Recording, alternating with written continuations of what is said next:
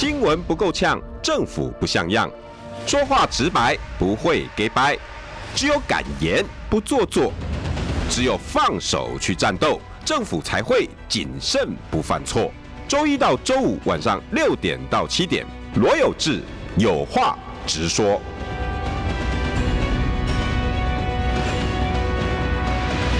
新闻不够呛，政府不像样。欢迎收听中广新闻网有话直说。大家晚安，我是罗有志。六点六分三十一秒，今天是礼拜一，十一月七号，Monday，Happy Happy Monday，好吧啊，那个永远哦，希望借由每一次的时间提醒大家，不要礼拜一哦，每次早上。来就一 call 贵宾啊，每天要保持心情愉快嘛哈，尤其对于候选人呢，每一个人呢都要充满自信哈。那中奖嘛，还看丘名的要充满自信，要自信。我觉得这场选举很多人呃算个干 call 贼瓜哈，我不晓得大家认不认同。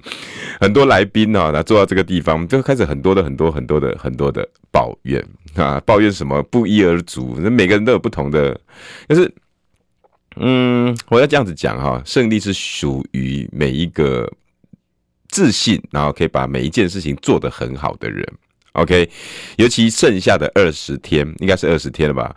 呃，犯错的人越少，胜利的机会就越高。但是，同样的对手，这时候希望你犯错，那你的他的胜率越高。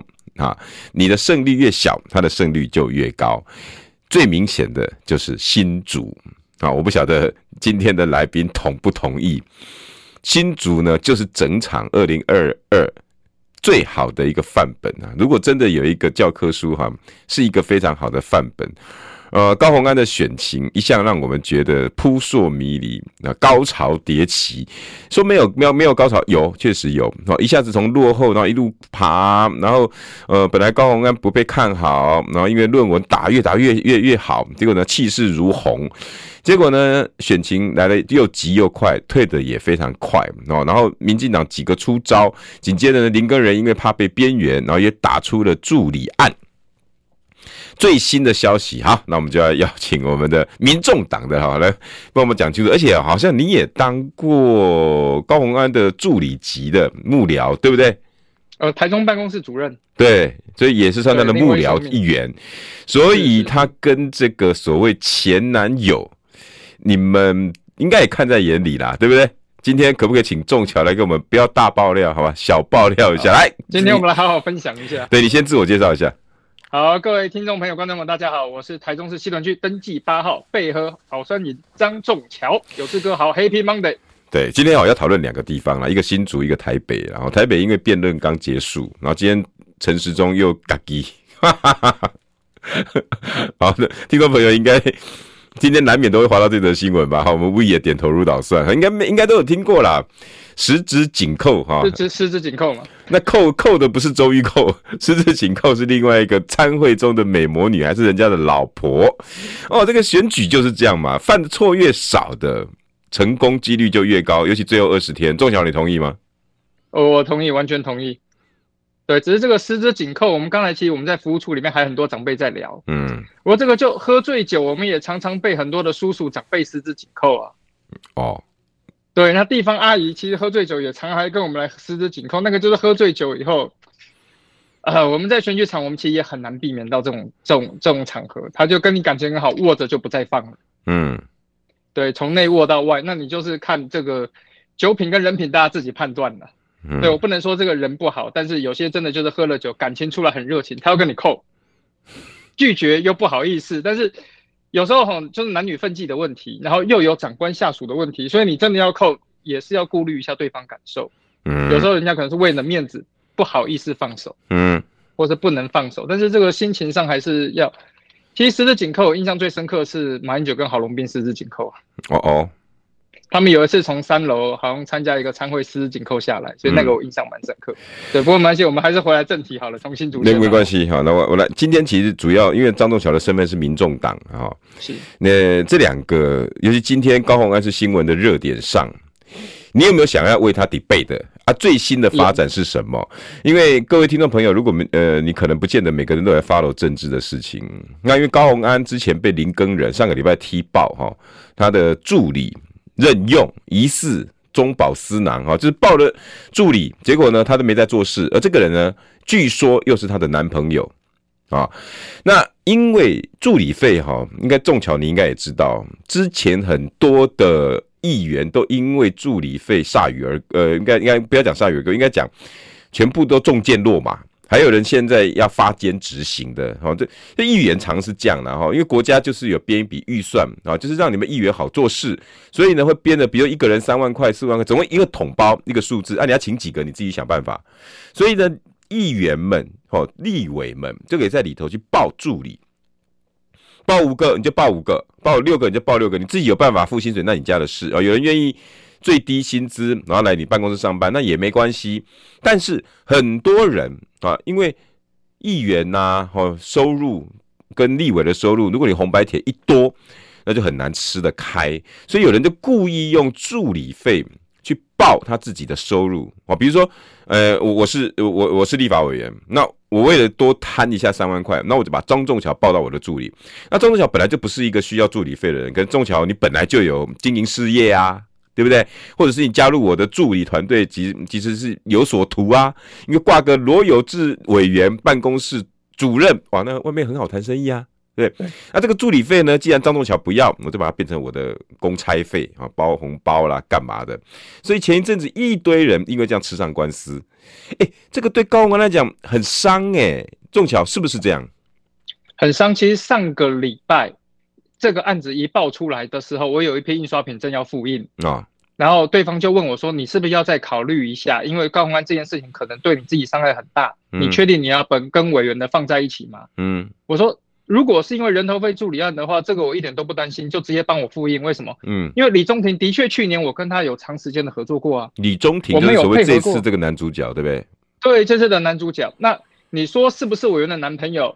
我坦白讲，我们只能猜，因为委员不会介绍说这个是我男朋友。哦，他在办公室就就算大家觉得哎，两个感觉感觉不错，他也不会跟你讲说这是我男朋友。你根本感觉不到，因为他很低调。哦，他是在旁边排行程、拿文件、记记录的。他甚至很少跟委员同框过，所以刚才很多媒体有问我说：“你有没有什么照片啊、合影？”找不到，为什么？因为你助理本来就不会被照到照片嘛。嗯，都是我们现场在第一线，我们跟民众，他在附近，他其实负责拿相机照片跟记录的那一个人。嗯，所以你也没办法证实李宗廷到底是不是他男朋友。我我我坦白讲，到今天，除非有人亲口跟我讲。不然我自己我没有办法证实，我不能跟你说，对，他就是高虹安男朋友，因为两个人都没有跟我报告过啊，我也没有任何眼见的任何材料可以证明他们两个是男女朋友，所以我，我连十指紧扣的我都没看到。这高宏安这两天也这这个礼拜也都没有针对男女是不是男女朋友证实过。我目前我也没有看到他对男女朋友这一块证实过，我觉得。这一块已经完全是私事的部分哦，我觉得需不需要就私事的部分拿上来去讨论？我觉得那个已经变成了有一点八卦。我们今天不是影视明星，高虹安他不是明星呢，他不是偶像歌手，我们要去追他到底有没有交往过，有没有男朋友？嗯，他要跟谁交往，他要不要公开？那个完全是私下的事情，无关乎公利益。男朋友，我们今天只有一个问题，对啊，如果是老公又另当别论嘛。老公是另当别论，嗯，那其实就算是老公，他老公很多女性政治人物，老公不愿意出面呢、啊。同意。我、嗯、我很多女性政治人物的老公，我从来没有出现过，甚至我知道她有结婚有小孩，但她老公永远把车停得远远的，等到这边政治活动结束了，然后我们的议员或者立委去上她老公的车，然后离开。哦，你看到这种啊？对，看到这种，她老公绝对不会出面，就算出面，她都是默默坐在旁边帮忙拿东西做记录的，不会说啊，这个是我老公。很少，哦、真的啊，地方常这样，就做做了三两三届，你们还不知道她老公是谁？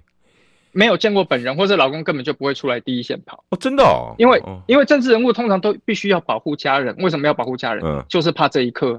哦。就是怕这一刻你吃喝拉撒全部被拿出来一条一条巨细靡遗的解释。嗯，你可能过一个红绿过一个红绿灯没有注意斑马线。嗯，哦，你也被拿出来检视。议员老公嚣张跋扈过红绿灯没有遵守号志。嗯，他可能当时分心嘛。嗯，那这个我觉得都很难免啊。我们没有人是圣人，没有人是完美的。可是今天我们来检视高虹安，好像要把他当做一个完美的圣人，洁白无瑕，从论文的第一个字到最后一个字。啊，解释完了再解释他高中时期、他幼稚园时期、嗯、他有没有去过补习班，然后开始在检视他的助理，再解释他跟他助理的关系，嗯，再解释他助理有没有的婚姻状况。我这个已经太过了吧？你助理的婚姻状况也是要我们检视的吗？欸、可是仲桥绿营的人也许会就跟你讲说，张仲桥你不能这样讲啊！哎、欸，你要未来要当我们新竹市长的，身为你毕竟你不是明星，可是你也是新竹市公众人物啊。那我们检视你的家人有什么不对？你这个你可以接受吗？当然不能检视家人啊！检视家人是检视家人是一件完全错的事情。之前其他的选举，很多人说什么家世清白，这句话我就很反对。嗯，我说很多家世那不是你可以选择的。嗯，一个人家世清白，那个跟他没有关系，那只是他的爸爸或他爷爷表现的好。嗯，我们是要检视这个人怎么样。嗯，这个人的从政记录怎么样？嗯，这个人的过去经过怎么样？我不会去检视他全家人，这个全家人要解释出来。大家祖宗全部挖出来，哪一个有好看的？呃、多少有一个人过马路没有看红绿灯吧？呃，会，嗯，我常常会会这样。对啊，那这个东西需要被检视吗？我们还是检视说，哎，有志哥你在工作上的表现怎么样？嗯，有志哥你对新闻媒体你的你的看法是什么？你的远见是什么？你有办法遵守最后一刻底线？嗯，你给我们的价值是什么？这个才是我们选政治人物的目的嘛。啊，好，我我我我也同意。那尽管绿营要要要见缝插针，其实台湾选举已经选到这样子。那仲巧，我问你哈，好，这一块私领域，那至于是不是男朋友，我觉得确实不需要这么大张旗鼓。可是如果牵扯到司法，哎，私领域当然不用管，那私加个法，哎，这个好像就得管嘛。那这次报的就是私报助理那个助理费的问题，最新的状况是什么？而且你你了解的是什么？那就我们从上个月开始，就是所谓的助理费问题。对，那助理费其实所有的我们说很多的那个民意代表、立委都踩不小心会踩到这条线。对，那我先解释一下为什么，就是第一个，有如同有志哥讲的红白帖。嗯，像我们这边里长他开幕，他现在就送我花，不管哎、欸、不是就要我送花。嗯，不管熟的不熟的都要我送。嗯，啊一盆花一千八。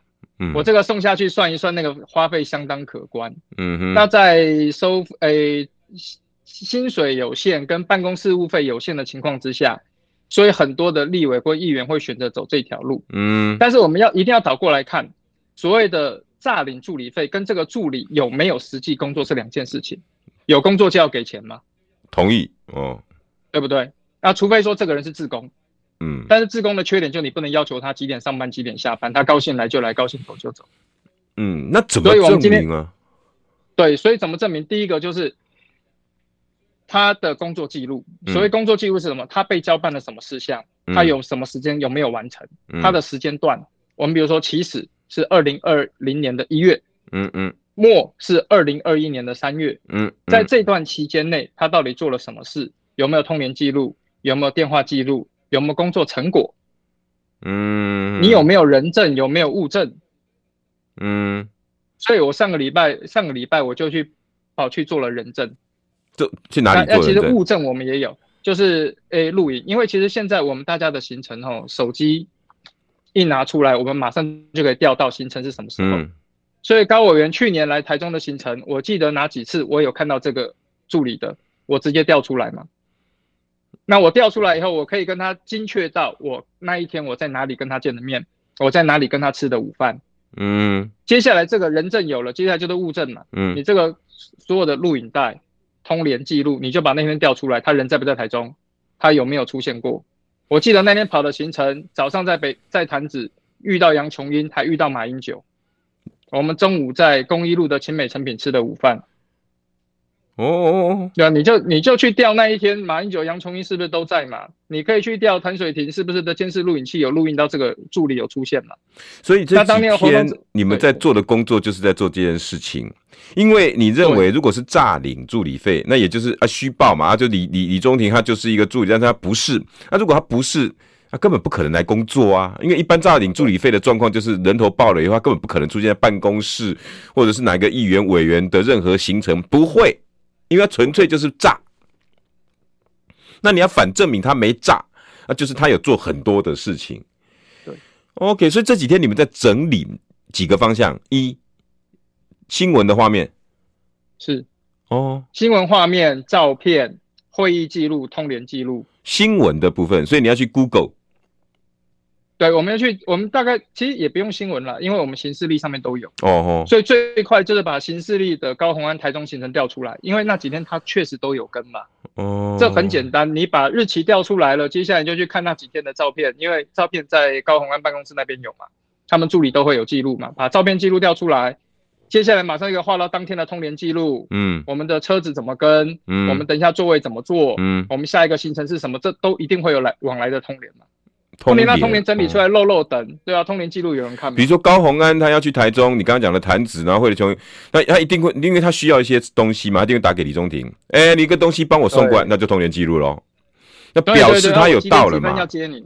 对，那绿营你要见缝插针说，哎、啊，你搞不好他在台北啊，或者是什么，那你就调通联嘛，基地台就同一个啊，那都都都有在台中嘛。对啊，对啊。然后我们去的都是公开场合啊，你说什么潭水亭公庙，你说公益路清美成品，监视器打开都有嘛。哦，只是这个是幸好，只是一年前，我不知道电脑有没有保存。你如果说是五年前、六年前，你这时候拿出来抹，那不是哑巴吃黄连，有口说不出。对，有道理。对，而且我坦白讲，这个为了这一件事情，你要说抹黑也好，嗯、所有办公室大家都要去调通联记录，大家都要找。大家对于选战还关心吗？对于政策还关心吗？对于扫街还关心吗？就我们只要每天防抹黑。反抹黑，我们光搜证，整个办公室就鸡飞狗跳。嗯，我那天接到电话是半夜十二点半，哦，那个委员的那个助理打给我，问我说：“郑桥哥，你这边有没有资料？”送办的那一天是不是？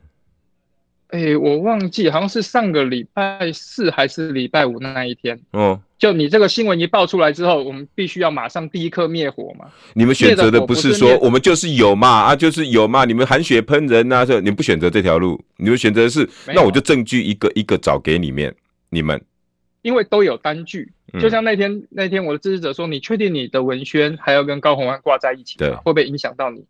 我说我完全不担心，因为他真的就是助理。我眼睛看过，我手机里面有资料。如果你们说他不是助理，这个我才会出来抗议，说他怎么可能不是助理？嗯，对啊，他就是，所以我一点都不担心。所以我那时候说，你们需要什么资料，我这边尽量找。没有的话，我就做人证。嗯，我可以告诉你哪一天，二月六号嘛，二月二十六嘛。嗯，第二次是早教早教公投的联署案，在签联署那一天。哦，你都记得很清楚哎、欸。不是、啊，因为你问我，我就去翻通联记录，通联记录上面全部行事历都有啊。啊，一回想你就知道我们那天去过什么地方啊，李中庭去哪里，高宏安去哪里，你们都很清楚啊。对对对对，你们觉得很为难哈？仲桥，在你的世界里面啊，你就是这么清楚，这个人就是就是活生生的，就是高委员高宏安的助理。可是你们外面人却一直在说啊，他就不是嘛，他就不是嘛，你们就耍诈，你们就耍诈，你会觉得很痛苦。对啊，然后造谣一张嘴嘛。澄清跑断腿，然后今天就这种情况啊！你说造谣的时候，哇，三四万个赞，大家都好高兴。嗯，然后你看高虹安惨了啦，高虹安完蛋了啦。对对对对对，然后你一澄清，三四十个人在看，好像大家对澄清都没有太大意思了，大家只想要看撒狗血，最好见血见血越多越好。我要血流成河。对啊，这个这个这个是我们要的选举。我坦白讲，很精彩啊！你看互相打脸，好像很精很精彩，但我们事后静心想一想。嗯这是我们要的政治环境吗？嗯，那会不会把最近的一些通联照片都调出来？是谁的意思？没有，这个其实这个其实都是我们自己相当主动哦。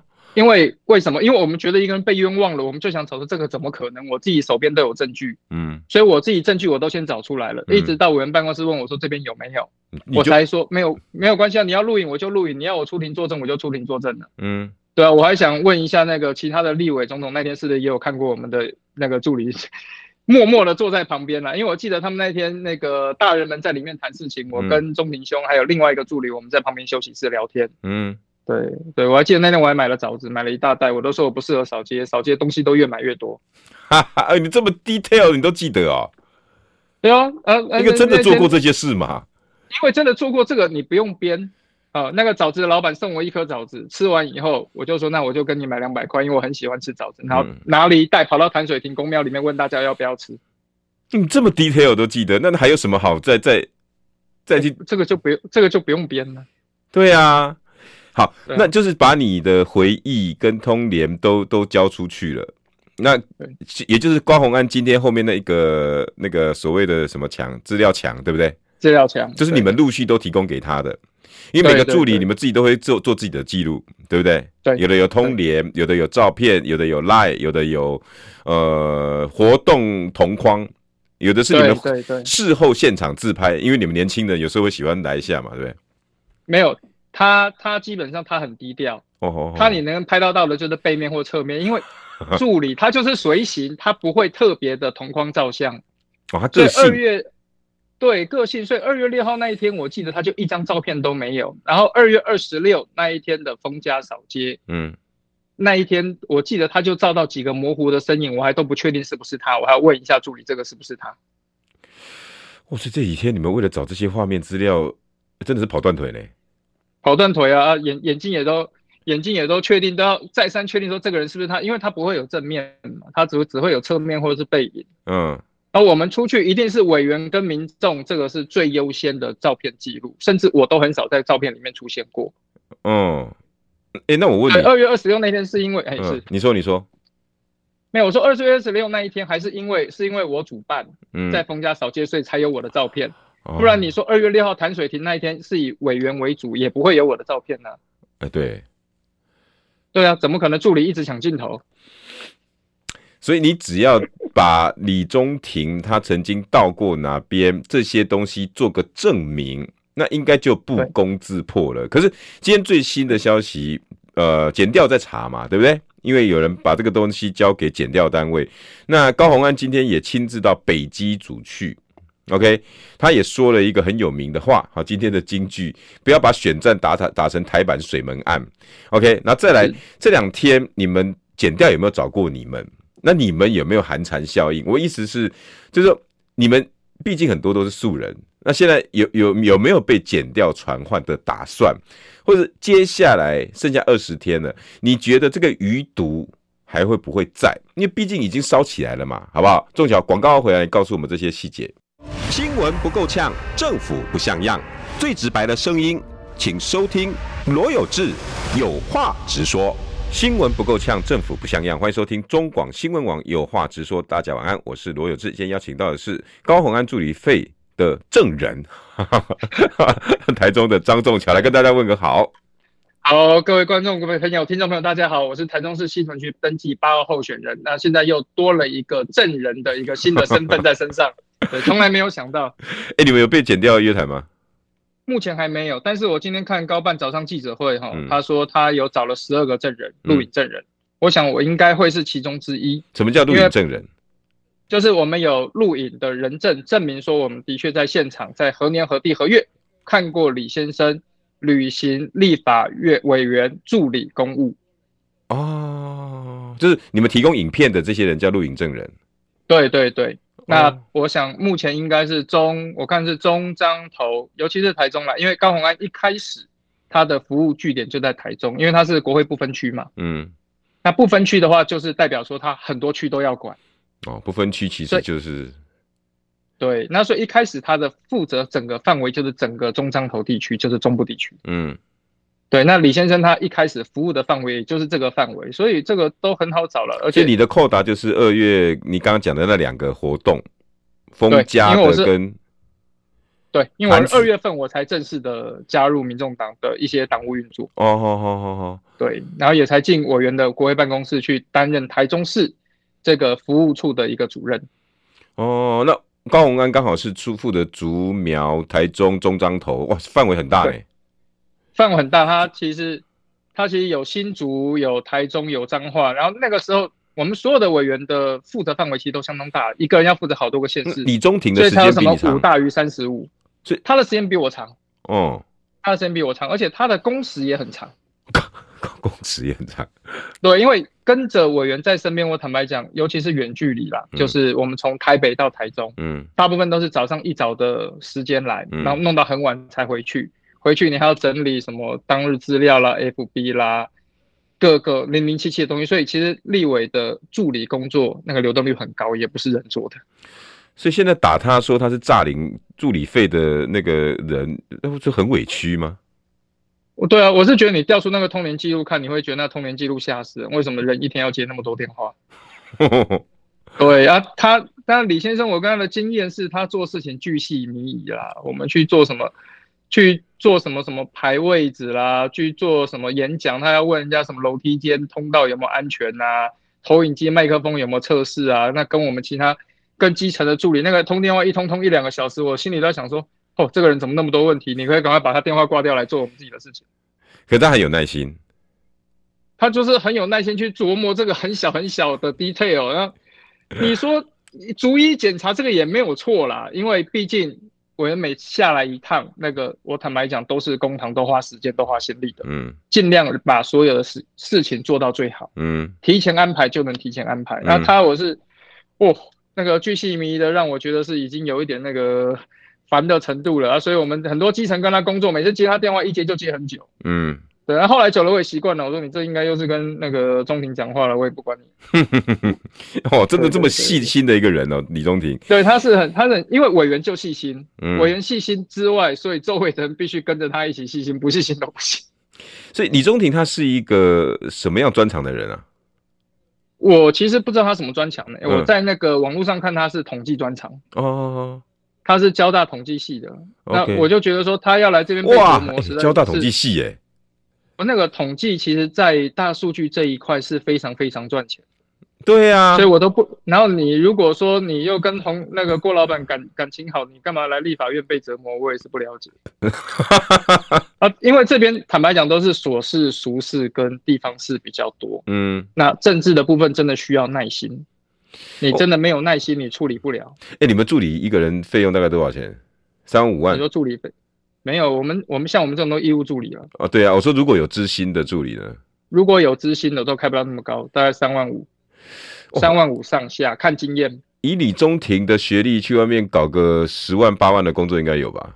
那个太简单了。那个交大统计系，统计系对我们学财务的来说，统计系那根本是神神。因为你为什么？因为你数学程度要很好。哦吼。你写程式写到最高端的那个是要数学很好的人。哦，纯是跟数学有关，拍摄这个我们你们理组的跟我们文组的，你看你数学很常常说你们文科的，哦，对，所以大数据的背后完全就是靠统计学，大数据前身就叫统计。那我认为他在任何地方都可以获得比立法院或是哪里更高的待遇，包括高委员本人也一样，嗯，他大可去做他的专业学术的事情，开公司当老板。对，或在商业界，他在商业界太多太好的出路了，我都不太了解他那个选为民奉献的一个心，那个心脏是有多大？哎、欸，那我再请问哈，呃、欸，因为因为大家就就会就会开始讲嘛，那、啊、就是因为李中庭他随便找工作都有，以前都有啊，现在所以助理费不用啊，更何况他还有嫁虎那个政治献金，这件事情你有了解吗？这个情况我不太了解，但是我一直有一个观念是，嗯、第一个是。有工作就要支薪，为什么？我支薪给你是代表劳务双方的一个对等交换，跟你稀不稀罕无关呐。对，我这样我才能要求你嘛。像我如果今天没有领薪水啊，高虹安哎这栏我没跟走，我不做了，或是我消失不见了，嗯嗯，这个就是你合情合理，我没你没有领你薪水嘛，嗯，而且我付了你薪水，我就有一定的责任跟义务把每一段工作做到完，嗯，做到约定期间做好，嗯。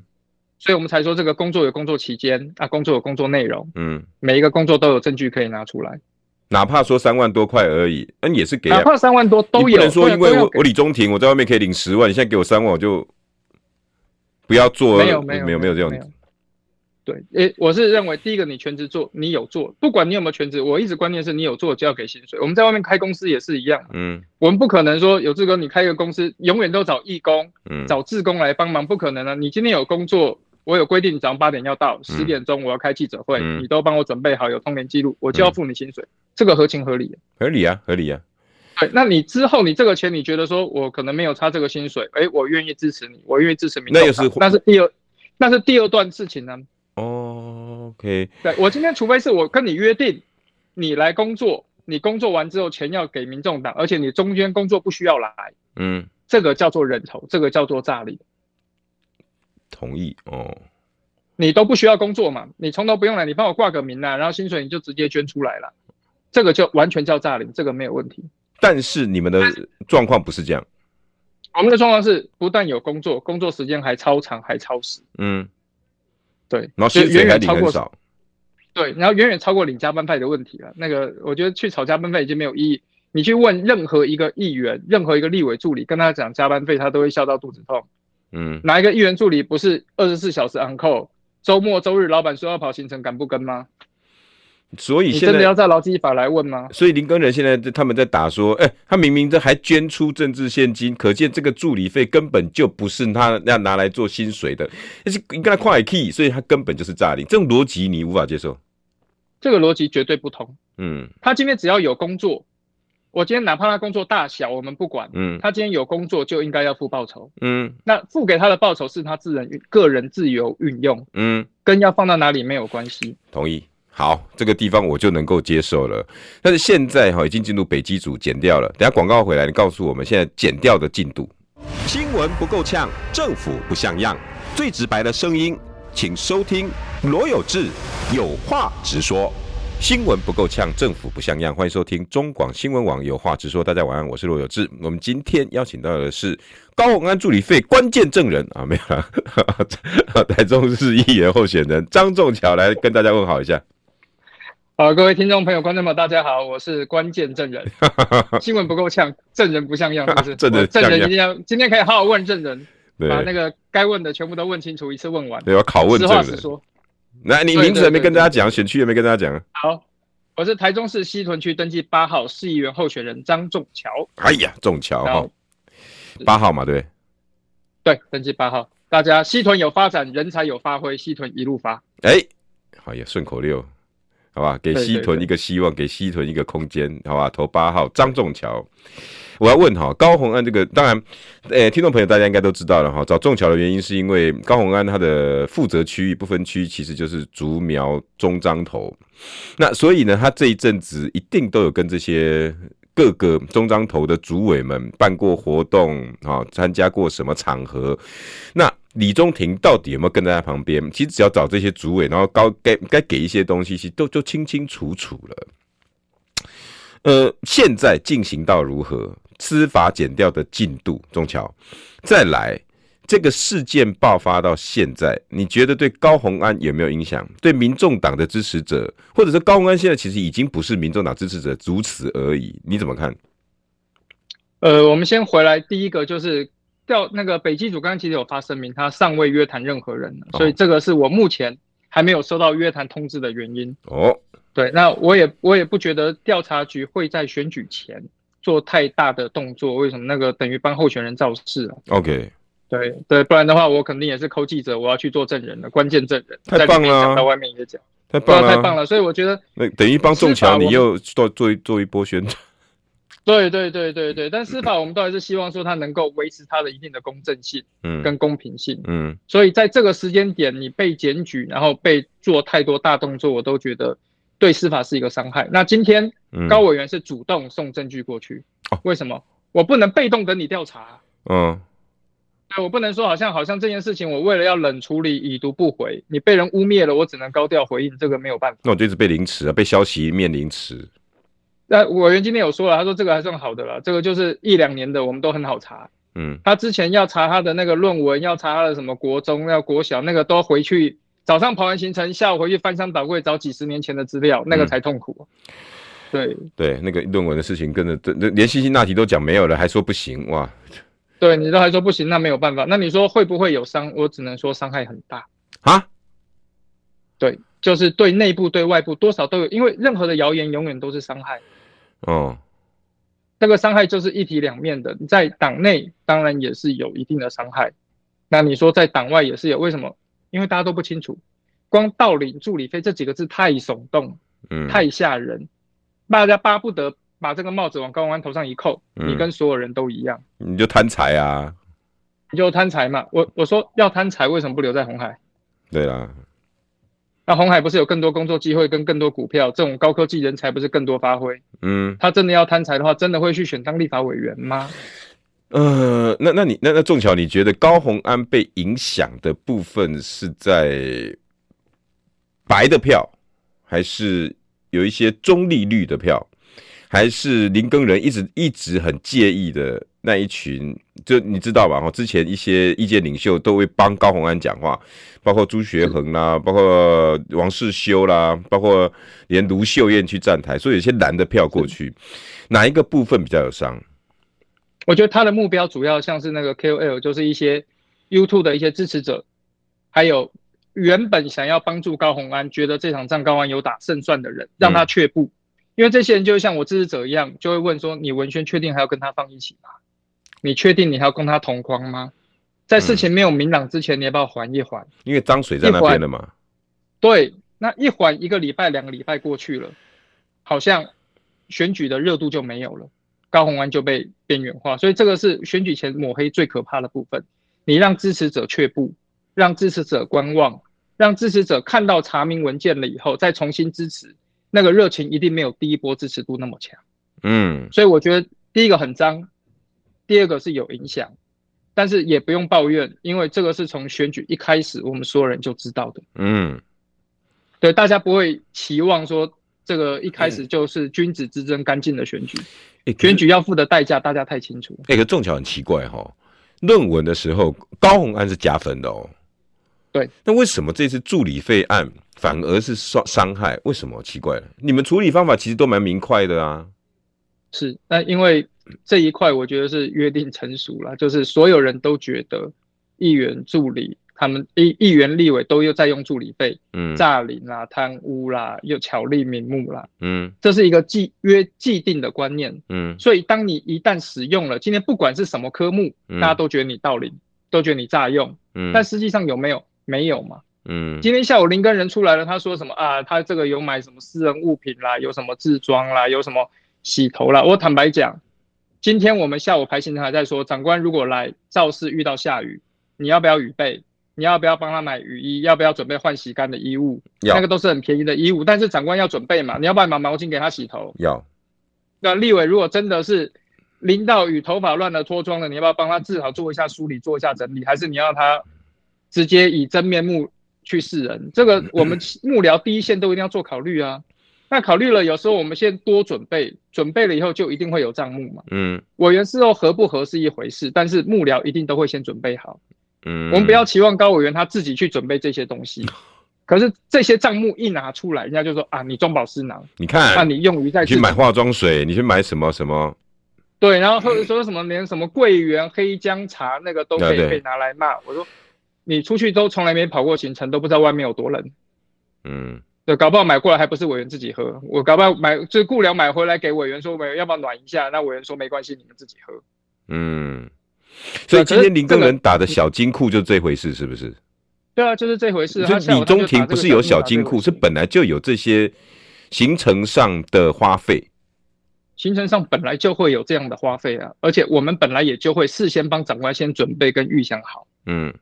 你不要来的时候手足无措，像上上上礼拜秘书长来，他说他鞋子里面、袜子里面全都是水，全都是湿的。嗯，陪扫街一整天，淋了一整天雨。嗯，我那个跟幕僚说，你们有没有准备袜子？有没有准备毛巾？至少穿一个干的袜子，至少把脚擦干，再继续往下跑行程了。嗯，那这个费用你不可能是事前请示秘书长，秘书长核可之后你再去买那个。哎、欸，那仲桥那不就是在为宰狼共吗？这明明是委员办公室的公积金，结果却变成小金库，那是宰力供的嘛？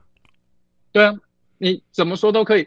其实委员办公室那个管钱的那一位，我跟你说，那个超难花钱的钱非常难花出去。你叫他买什么，他都买最便宜的。你基本上是公益，那个给他算了，不要抱怨，不要抱怨。那个那个讲太多，对，对，基本上大家会计本来就要找那种很吝啬的。对，都是非常节省、嗯、啊。其实每次找他们采购，我大概都知道结果是怎么样。嗯，对，那就是节省的小杯的，可以用的，堪用的，因为大家都知道。民众党本来就没有钱，哪有给你大手大脚花钱的这个空间在？嗯，对啊，你要说什么大手大脚花钱，我们连装潢很多都是自己来啊，自己涂漆啊。哎、欸，可是林耕仁今天爬楼梯自己租椅子啊，那个标题很耸动啊，高虹安小金库，然后李中庭在在在管那小金库，让我们感觉那种那种是不是 一一五百万哦呃那个一百万七十万那种数字，你知道吗？啊，就一个办公室的、嗯、一个办公室的一般行政费，就那边几万块，大家。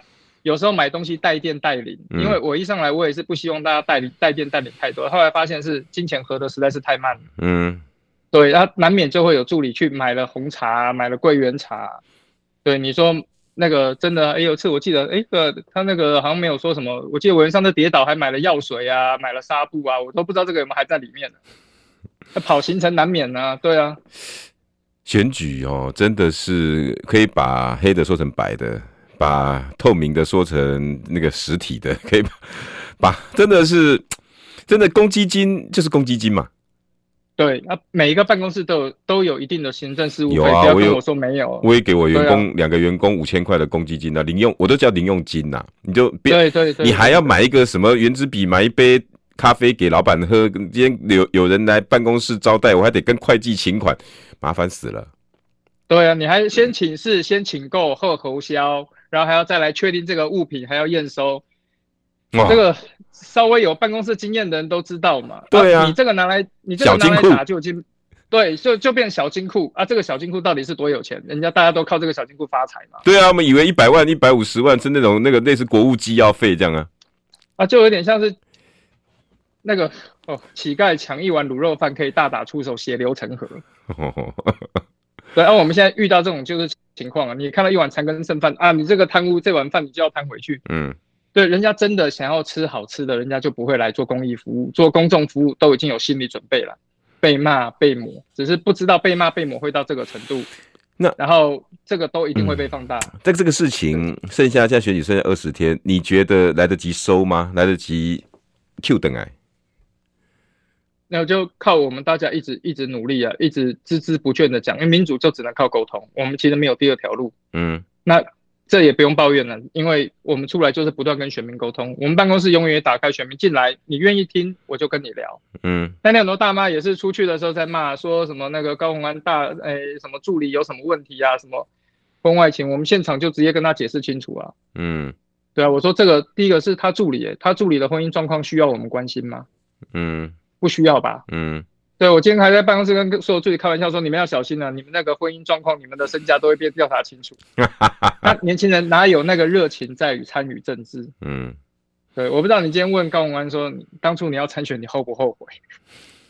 真的，真的，改天我要我要明打电话给他，看这两天要不要接受我访问，我来问他一下他的心理状况好了。哎、欸，那这样好了、喔，没有事，没事。你们民众党哦，一个当然是台那个新竹很重要，对不对？另外一个就是台北嘛。台北最近的选情哦，那就是因为礼拜六哦是大辩论，大辩论之后，我们中广的民调哈看好喜欢表现一个诶蒋万第一名，然后黄珊珊第二名，然后陈时中第三名，可是支持度民调一样纹风不动，蒋万第一名，陈时中第二名，黄珊珊第三名，这个你这场辩论到底对选情有没有影响？啊，你看到的辩论是什么？我觉得今天选民要看辩论哈，必须要更有智慧。第一个是政策到底有没有可行性，嗯，然后第二个是他对市政的熟忍度，嗯，然后第三个是他对城市的愿景，嗯，对，不然的话，我们现在跑信地方行政都有什么营养午餐免费啊，老人金提高到一万啊，我想说为什么不是提高到五万？对啊，都可以喊嘛。什么 Gogoro 可以买买五万台啊？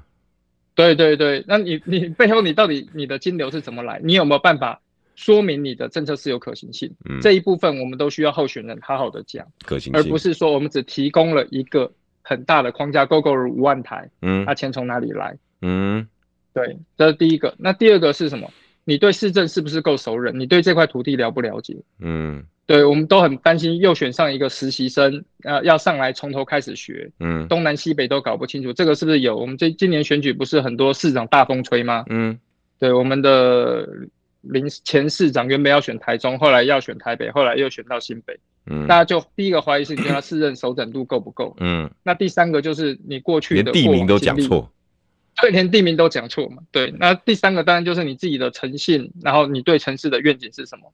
诚信跟愿景是绑在一起的。嗯，你过去有诚信，你提的愿景才有人相信你会做到。嗯，你过去没有诚信，你讲的愿景那个就空口说白话。嗯，对。但是我坦白讲，民调出来之后。我自己的感受，还有我们周围的感受，大家对蒋万安当然是眼睛为之一亮，嗯，哎，觉得好像活过来了，嗯，就觉得在过去的那个媒体怎么讲怎么错，什么深蹲救台北，那一一片之下，哎，好像活过来了，表现的还蛮符合大家期望的，嗯，那黄珊珊当然你以现任副市长来说，嗯，他一定对台北市很了解，对，所以可行性跟市政这个当然都是无话可说的。嗯，你注重它的可行性。对对对，他因为他自己本身就在在任嘛，所以有多少钱做多少事，未来怎么规划，他那个心中当然是一清二楚。当然，除非对，对。那第三对，那第三位当然就是只能用声量跟其他的值去告诉选民他未来可以做什么。但是我觉得，因为陈时中投入的太晚了，他对市政的了解跟可行性也相当有限。嗯，所以三方出来之后，我认为对民调影响没有太大的差距，因为三块是怎么样，大家心里都有数。嗯。对，那你说最后要蓝绿对决，还是继续三卡都？这个靠台北市民最后一刻的决定呢？嗯，我我这样讲了哈，所以你是民众党的，当然我也不不不想说让你去做太过刺激的评论。但是黄珊珊从看好度这么高，为什么现在排行是第三名？你说你我当然我也不希望你说啊，那个那个张仲桥炮打中央，批评中央选举策略有问题。但是其实我们只是。你就一个评论呐，哈，我们现在就就一个评论。你觉得剩下二十几天，他还能加强什么？我觉得三三的部分，第一个他专业性很强，很强。但是在副市长，嗯、我其实我本来也是认为市政就是黄珊珊嘛。如果我私心的认为是黄珊珊接最刚好。对，而且他就是专门被培养、被训练接市长的，嗯、这个是柯文哲一直都讲说。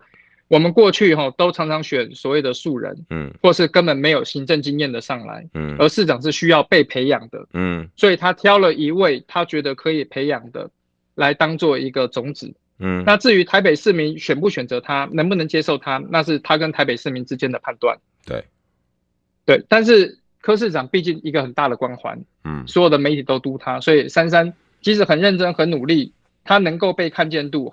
还是声量远远都还是在柯文哲之后。嗯哼，那整场选举下来，大家还是很喜欢追柯文哲。嗯，这个也是难以避免的。所以你一个候选人的主体性到底能不能够发挥出来？像蒋万安后面就很清楚了，就只剩他当主体。蒋万安后来主体性确实蛮强的。对，那陈时中一开始主体性就很强，从他扒在那个厕所做那个免治马桶那个，他对他的主体性，大家一直都对他耳熟能详。可是珊珊都有。对对，好的坏的都有。可是珊珊，你必须要能够从。柯文哲影子走出来，把你自己的领导力跟特色拿出来独当一面。嗯，这个时候珊珊要看是赢的哦。其实，对他其实是赢的，但是他要让大家看到他可以除了柯文哲之外，还有黄珊珊，嗯、而且黄珊珊不逊于柯文哲，甚至能够高于柯文哲。欸、这是我们对后继的一个态度。同意。对啊，他不要怕说我会超越柯文哲，还是抢了柯文哲光环，我就可以做的比柯文哲更好。我觉得这几年还有哪里可以再加强？今天你选我，我一定更好，比他更佳。嗯，我觉得这是我们对所有后进的期望。帮了两个人讲话，剩下二十秒，你自己帮自己讲个话吧。我我们这边的选群一样是审慎乐观了，就是审慎但是乐观啊，大家其实都还大有可为。那我也是希望记得自己为什么出来选，嗯，然后坚持那条路，不要放弃。对，要、啊、记得初心很重要。这个听起来好像很老生常谈，但是大部分人都最后。台中市西屯张仲桥。